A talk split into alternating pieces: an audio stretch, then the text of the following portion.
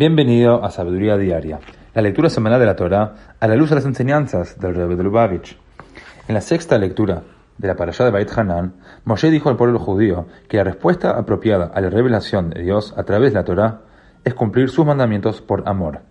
Como dice el versículo que encontramos en el Shema Israel que decimos todos los días, Ve ahavta et Hashem elokeja bechol levavcha. Dijo Moshe al pueblo judío que si contemplan la presencia de Dios en sus vidas, amaréis a Dios con todo su corazón. El tercer Rebbe, Tzemach Tzedek, nos enseña en Derech Mitzoteja que si una persona ama a Dios, no es necesario decirle que lo haga. Y si no ama a Dios, decirle que lo haga no cambiará sus sentimientos.